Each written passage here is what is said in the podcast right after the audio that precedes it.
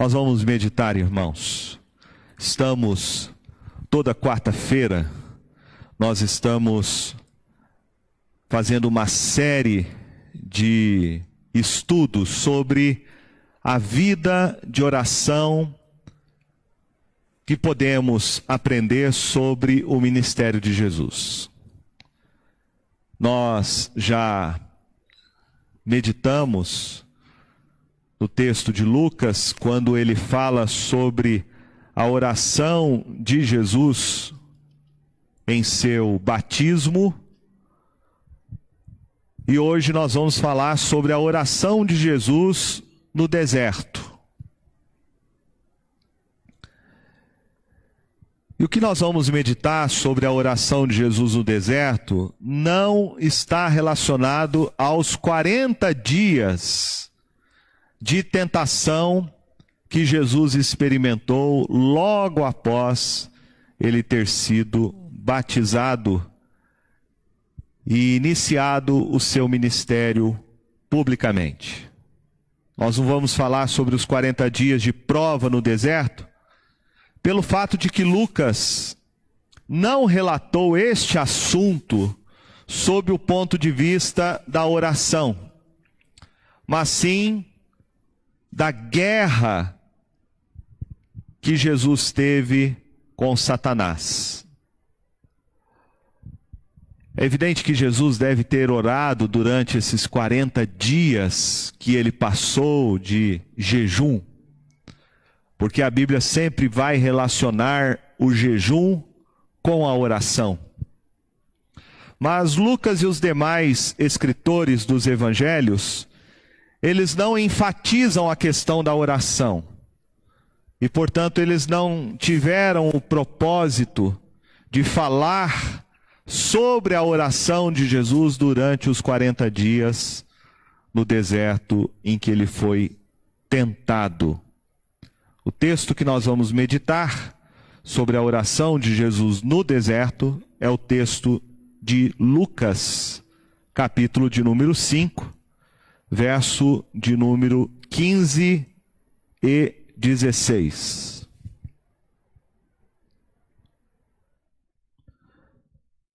Acompanhe comigo a leitura da palavra de Deus que diz assim: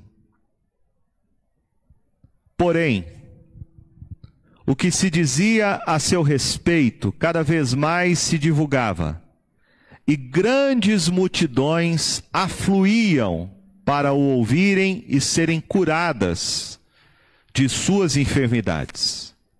Ele, porém, se retirava para lugares solitários e orava.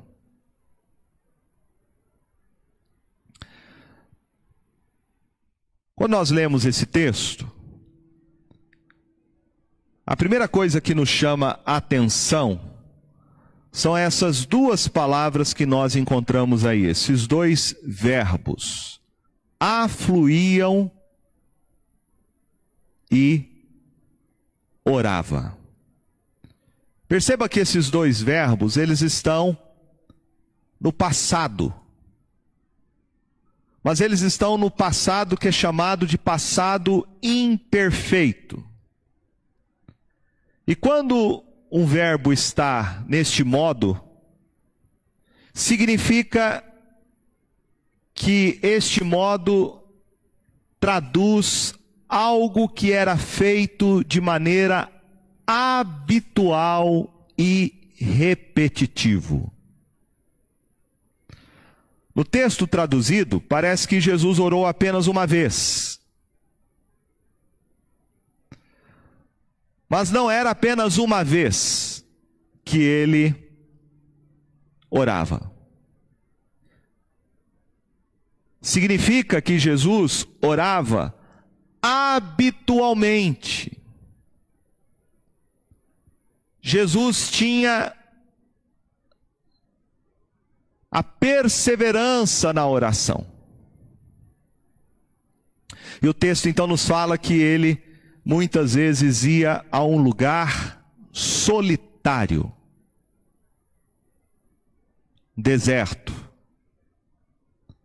e ali ele orava.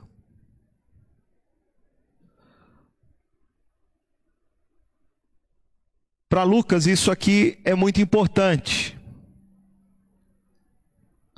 Porque quando Jesus orava em lugares solitários, Lucas está registrando que ele não fazia isso de maneira excepcional, mas ele fazia isso de forma habitual. Jesus tinha uma vida dedicada à oração. A oração de Jesus era uma oração perseverante, repetitiva e regular. Quando a gente entende que Jesus tinha uma vida de oração, nós podemos destacar aqui nesse texto quatro aspectos relacionados a isto. Primeiro deles é que a oração de Jesus no deserto era uma oração, como já disse, persistente, repetitiva. Jesus tinha regularidade numa vida de oração. E por isso ele vai ensinar para os seus discípulos que eles deveriam orar sem cessar. Isso significa que não tem como eu e você sermos discípulos de Jesus sem termos a prática perseverante e habitual da oração.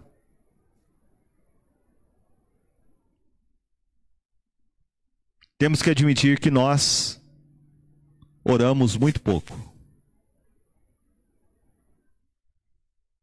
Se formos avaliar nossa vida de oração, nós vamos perceber que a gente passa, às vezes, grande parte do tempo fazendo outras coisas Coisas essas que muitas vezes são sem nenhum proveito espiritual para a nossa vida.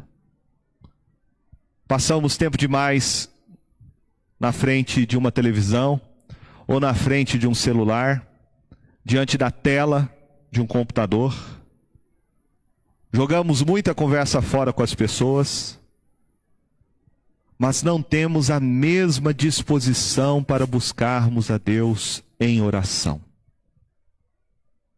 há uma apatia, um desinteresse, uma certa preguiça espiritual. Então precisamos rever isso. Esse é o primeiro ponto. Se eu e você somos discípulos de Jesus, nós precisamos andar nos mesmos passos que ele nos deixou. E isso significa termos então uma regularidade termos o hábito, a perseverança na oração. Segundo lugar, a hora da oração de Jesus aqui é muito interessante de nós observarmos e ela nos surpreende. Porque Lucas registra que quando a sua fama estava atingindo o topo, ele se retirava para o deserto a fim de orar. Lucas aqui nos ensina que quando Jesus viu a multidão, a multidão que o estava seguindo, ele não se encantou ao ponto de ser tentado pela sua popularidade. Mas ao invés disso, Jesus dedicou a sua vida de oração. É bem verdade que nós oramos quando as coisas não vão bem na vida da gente. Quando as coisas estão indo bem, nós somos preguiçosos em nossa vida de oração. Veja na sua própria vida, avalie. Quando é que você mais buscou a Deus em oração? Quando é que mais ardeu a chama da oração em sua alma? Certamente foram nos momentos em que você passou por mais dificuldade.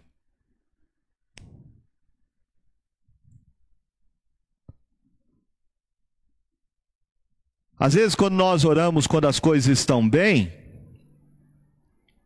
a nossa oração é às vezes uma oração sem fervor. Quando as coisas vão bem, a nossa oração muitas vezes é uma oração sem coração. Quando as coisas vão bem, muitas vezes a nossa oração se torna uma oração formal. Eu diria que é aquele tipo de oração da hora do almoço. Que você ora porque você tem o hábito de orar porque aquilo virou uma certa tradição na sua família. E você não pode tomar uma refeição sem fazer a oração antes. Quando nós olhamos para a história do povo de Deus no Antigo Testamento, nós vamos ver que existem muitos casos de, de destruição espiritual por causa do sucesso e por causa da riqueza do que, na verdade, pela derrota e pela dificuldade. Deus, por exemplo, no texto de Deuteronômio, Deuteronômio, que é o livro onde você vai encontrar vários discursos de Moisés, a sua pregação antes do povo entrar na terra prometida, na terra de Canaã. Em Deuteronômio capítulo 8, você vai ter uma advertência ao povo de Israel diante do fato deles entrarem na terra de Canaã e não deixarem que a prosperidade fizessem com que eles se tornassem frios espiritualmente. Veja capítulo 8, verso de número 3, que diz assim: Ele te humilhou e te deixou ter fome, te sustentou com maná, que tu não conhecias, nem teus pais o conheciam, para te dar a entender que não só de pão viverá o homem, mas de tudo que procede da boca do Senhor viverá o homem. Aí o verso 5 diz: Sabe, pois, o teu coração, que como o homem disciplina seu filho, assim te disciplina o Senhor teu Deus. Verso de número 11: Guarda-te não te esqueças do Senhor teu Deus, não cumprindo os seus mandamentos, os seus juízos, os seus estatutos que hoje te ordeno, para não suceder que depois de teres comido estiveres farto, depois de haveres edificado boas casas e morado nelas, depois de se multiplicarem os teus gados, os teus rebanhos, se aumentar a tua prata e o teu ouro, e ser abundante tudo quanto tens, se eleve o teu coração e te esqueças do Senhor teu Deus, que te tirou da terra do Egito, da casa da servidão. Então veja duas coisas aqui no texto. Primeira coisa que Moisés está dizendo para o povo é: tomem cuidado. Tomem cuidado, guardem a lei do Senhor e olhem para tudo que vocês viveram durante esses 40 anos no deserto e aprendam com esse tempo de provação. A provação que vocês passaram foi para que vocês entendessem que vocês dependem da palavra do Senhor para todas as coisas. Deus humilhou vocês. Deus deixou com que vocês tivessem fome. Deus proveu através do maná o sustento nesses 40 anos. Não deixou que a roupa de vocês envelhecessem, nem as suas sandálias, nem os seus pés se incharam. Porque Deus estava tratando do seu coração. Então veja que é na dificuldade, que é na provação, que é no deserto, que a nossa alma é tratada pelo Senhor. E normalmente nós buscamos mais a Deus quando passamos por essas situações. E agora Moisés então vai dizer: vocês vão entrar numa terra, uma terra boa, uma terra que tem água abundante, uma terra que vai te dar árvores que vão produzir toda sorte de alimentos. Uma terra em que vocês vão poder ter os seus rebanhos e eles vão se multiplicar. E quando vocês estiverem prósperos nesta terra, tomem cuidado. Não se esqueçam do Senhor. O que isto nos ensina? Isto nos ensina que normalmente nós somos levados a não ter uma vida de oração perseverante quando as coisas estão indo bem na nossa vida.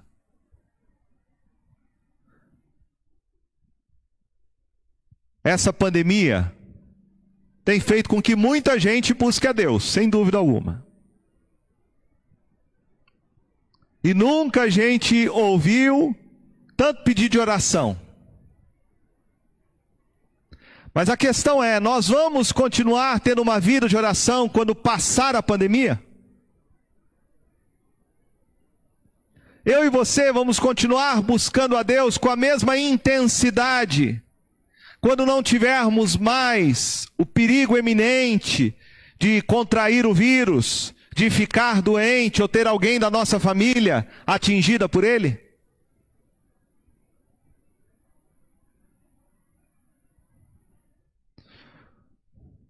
Nós oramos mais quando vem a dificuldade. Oramos menos quando vivemos em tempos de paz.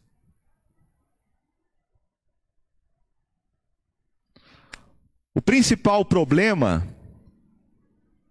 não está na ação de orar ou não orar na dificuldade.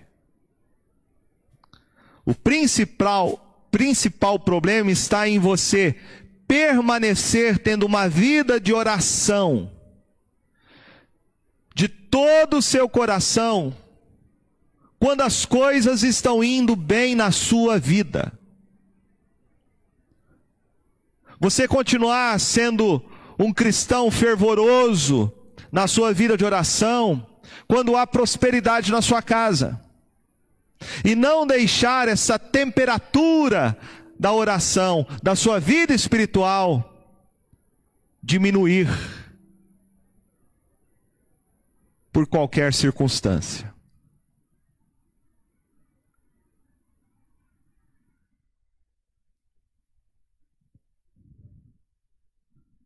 Se nós entendermos quem nós somos, se nós realmente compreendermos que eu e você nada podemos fazer sem a bênção e a presença de Jesus, Se eu e você compreendermos quão miseravelmente nós somos, se nós realmente tivermos consciência do nosso próprio pecado, nós vamos ter uma vida intensa e fervorosa de oração. Pode tudo ir bem na sua casa, ter prosperidade, trabalho, saúde, harmonia. Mas se eu e você de fato tivermos consciência que nós somos pecadores miseráveis, a despeito de qualquer prosperidade e situação que estivermos vivendo, manteremos a chama acesa da oração em nossas vidas.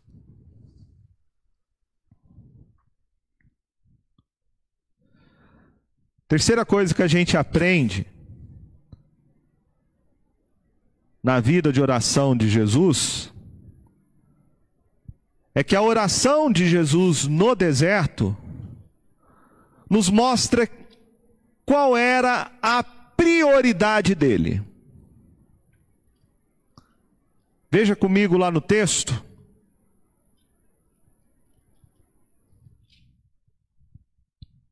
Que Lucas diz o seguinte: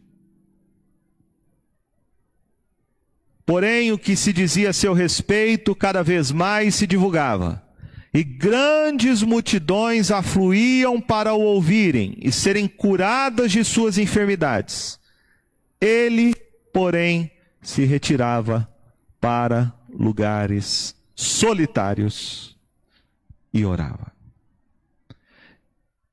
Perceba comigo que a oração de Jesus no deserto nos ensina de uma forma clara que Jesus se importava mais com a sua comunhão íntima com Deus do que com qualquer outra coisa. Para Jesus, a prioridade da sua alma era ter comunhão com o Pai. Era mais importante para ele ter comunhão com o Pai do que ministrar a cura. O texto fala no verso 15 que a multidão estava se achegando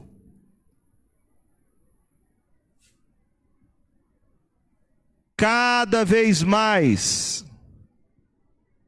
por causa da fama de Jesus. O que se falava a respeito dele. E diz o texto que essas pessoas vinham ao seu encontro para o ouvirem e serem curadas das suas enfermidades. Mas veja o que havia no coração daquelas pessoas Primeiro, o desejo de ouvir Jesus e depois serem curadas. Parece que esta deve ser a motivação correta.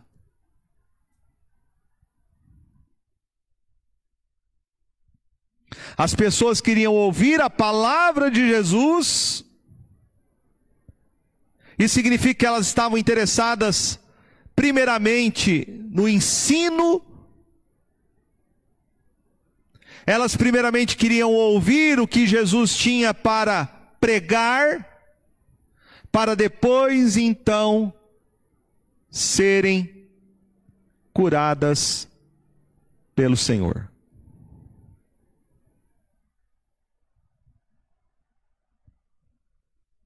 Mas mesmo que as pessoas tivessem atitudes corretas, mesmo que elas chegavam a Jesus para ouvir a palavra e depois receber a cura, o texto nos fala que Jesus se retirava para lugares solitários e orava. Então ele deixava o ministério da palavra Ele deixava o ministério de cura e ele se retirava para orar, para ter comunhão com Deus. E isto é surpreendente.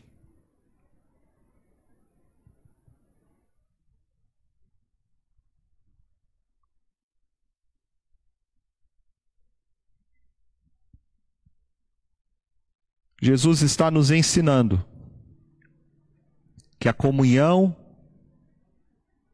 que ele buscava com o Pai em oração, esta comunhão íntima era o pano de fundo do seu ministério terreno para ensinar e curar as pessoas. Que Lucas quer deixar aqui claro é que a comunhão de Jesus com o Pai através da oração tinha um valor absoluto para ele.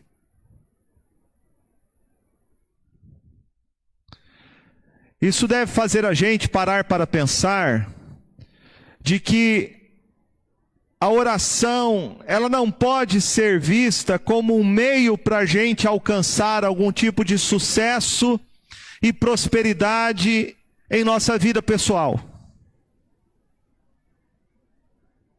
Quando a oração é usada somente para você ter prosperidade, a oração vai perder o lugar de prioridade em sua vida.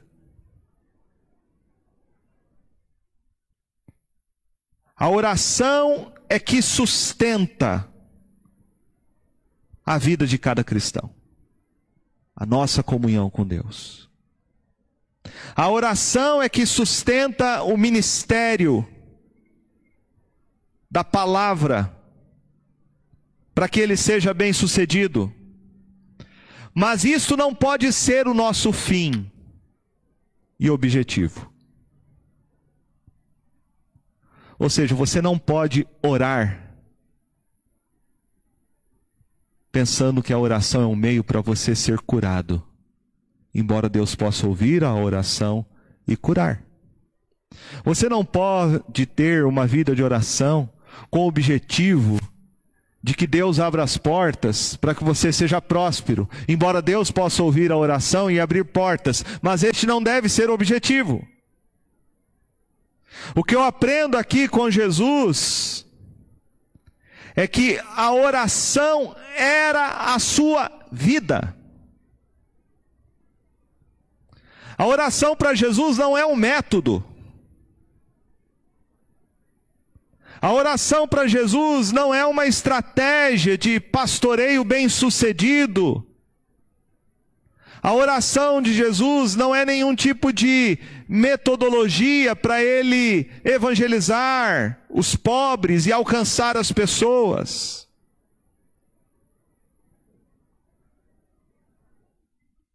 Em meio às ocupações, aquelas pessoas aflitas, procurando Jesus para ouvi-lo e serem curadas por ele, Jesus mostra aqui qual era a sua prioridade. E a sua prioridade era uma vida de oração e comunhão com o Pai. Veja que no topo do seu ministério, quando a sua fama percorria todas aquelas cidades circunvizinhas, quando multidões vinham ao seu encontro, Jesus não se deixou ser arrebatado pela fama. Ele não foi tentado pela sua popularidade. Certamente ele sabia do perigo que estava escondido por detrás de ter um ministério bem-sucedido.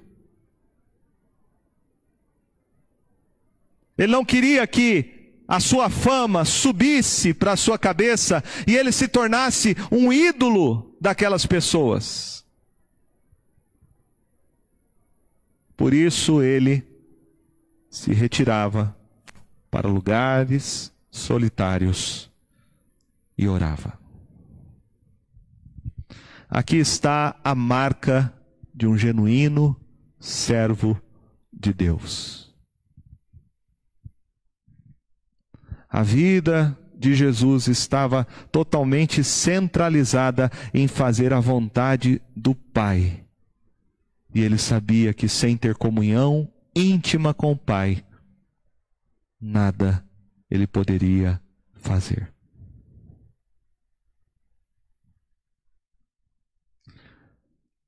A quarta lição que a gente aprende nesse texto e última é que na oração de Jesus no deserto, nós vamos aqui descobrir um modelo que os seus discípulos aprenderam e aplicaram em seu ministério posteriormente.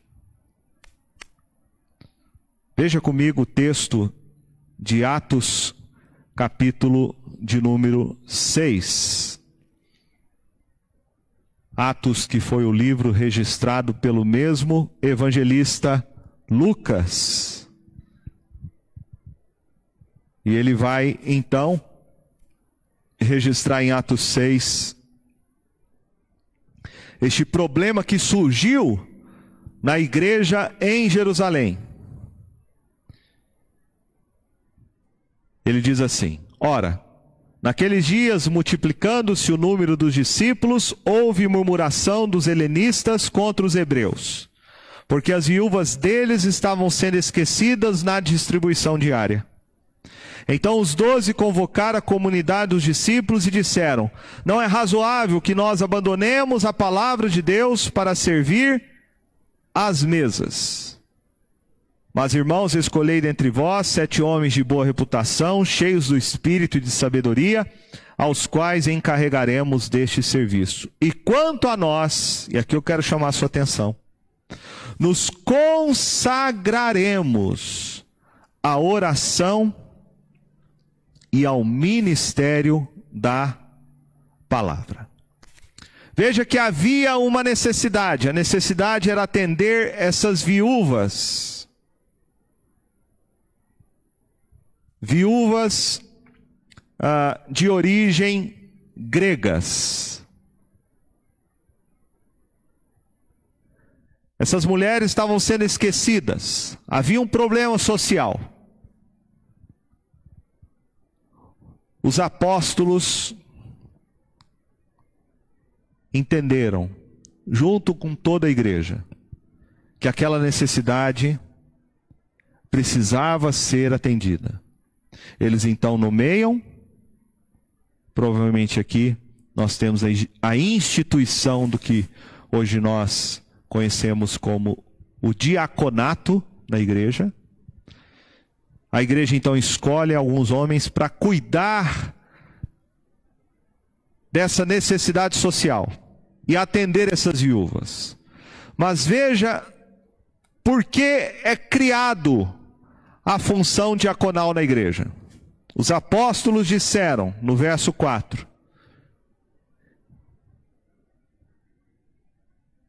E quanto a nós, nos consagraremos à oração e ao ministério da palavra. Veja uma coisa interessante aqui. Primeiro, eles entendem que eles têm um propósito como apóstolos. E eles não poderiam, de maneira alguma, deixar com que aquela necessidade que era importante,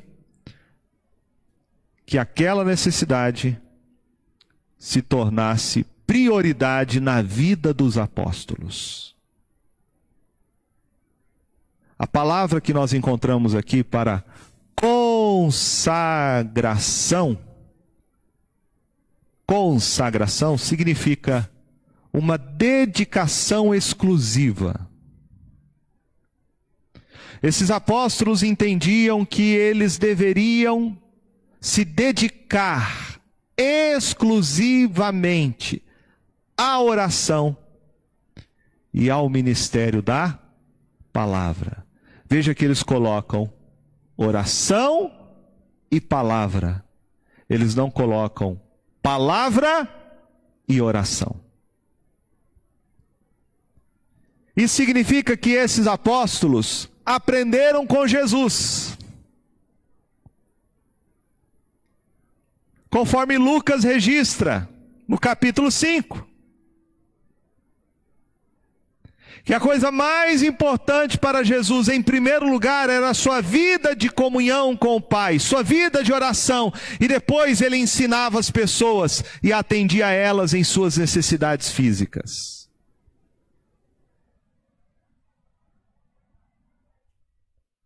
Para os apóstolos, o mais importante era, em primeiro lugar, a oração. Era mais importante do que o ministério da palavra.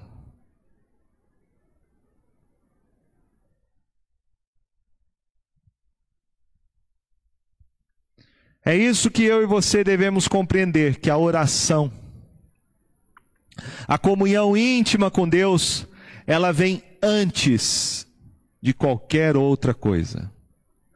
Antes do ministério da palavra e antes de qualquer necessidade física, emocional que as pessoas possam ter.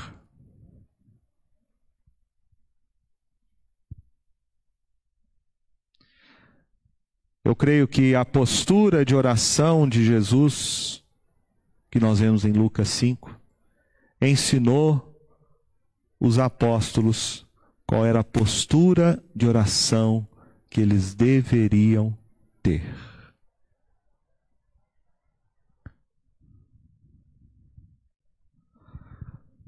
Nós precisamos tomar muito cuidado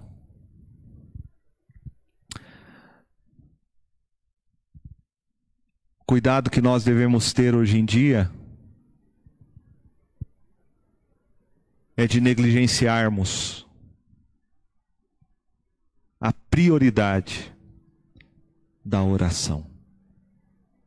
De nós estarmos tão atarefados com as coisas do nosso dia a dia.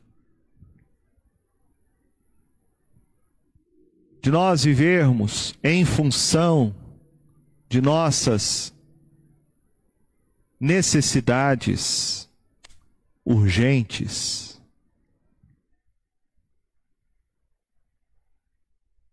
E acabarmos negligenciando a nossa vida espiritual, a nossa vida de oração.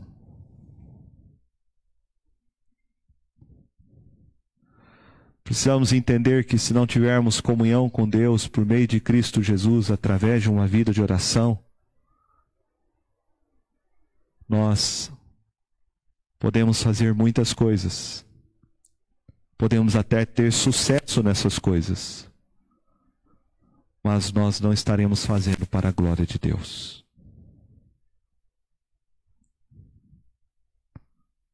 A oração tem como objetivo maior termos comunhão íntima com Deus. A oração não pode ser vista como meio da gente obter alguma coisa.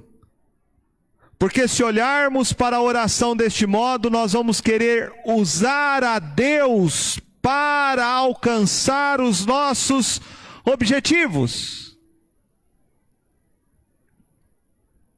Tiago capítulo 4, verso 3 diz: Pedis e não recebeis, porque pedis mal para esbanjardes em vossos prazeres. Se nós tivermos uma compreensão errada da oração, nós vamos achar então que a oração é para isso para Deus realizar a nossa vontade. Para Deus atender os nossos caprichos.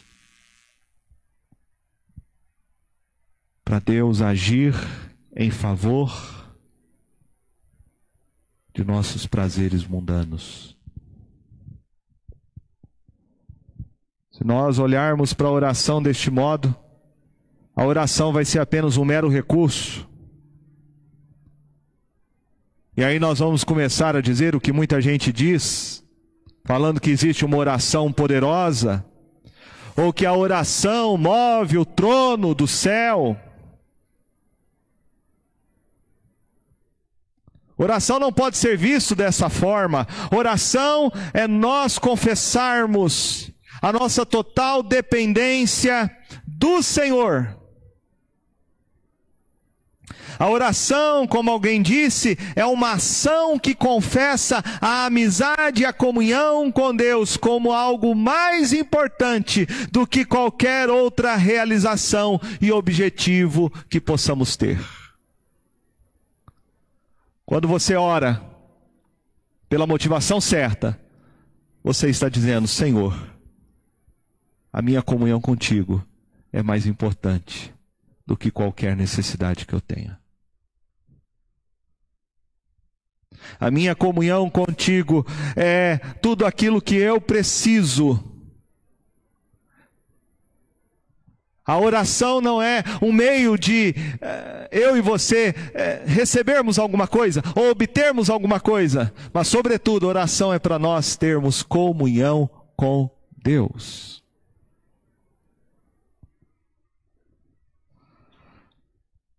Quero convidar você nessa noite para reavaliar, de nós repensarmos a nossa vida de oração.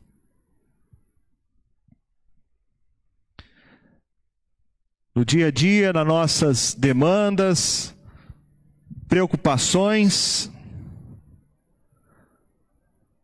nós precisamos resgatar a centralidade da oração, a prioridade dela. Que Deus possa mover o nosso coração a isso. Que Ele possa nos fazer verdadeiramente discípulos de Jesus, que tenham Ele como referência, como modelo, que sejamos imitadores de Cristo, de entender que nós temos um grande privilégio, grande privilégio, de podermos falar com Deus por meio de Jesus tenha uma vida de oração, de comunhão com Deus. Não deixe com que as demandas da vida, as preocupações, que isso venham sufocar a nossa vida de oração. Se você diz que você não tem tempo para orar, isso é uma desculpa que você está usando para não ter uma vida de oração. Lucas aqui quer deixar claro para nós esse lado humano de Jesus, quando ele enfatiza a sua vida de oração. Ele quer nos ensinar a termos a mesma conduta, o mesmo hábito, a mesma perseverança que o nosso Senhor Jesus teve. De entendermos que sem cultivarmos uma regularidade, sem termos este hábito da oração, nada somos e nada podemos fazer. Que nós possamos seguir esse exemplo de Jesus sermos homens e mulheres de oração. Amém?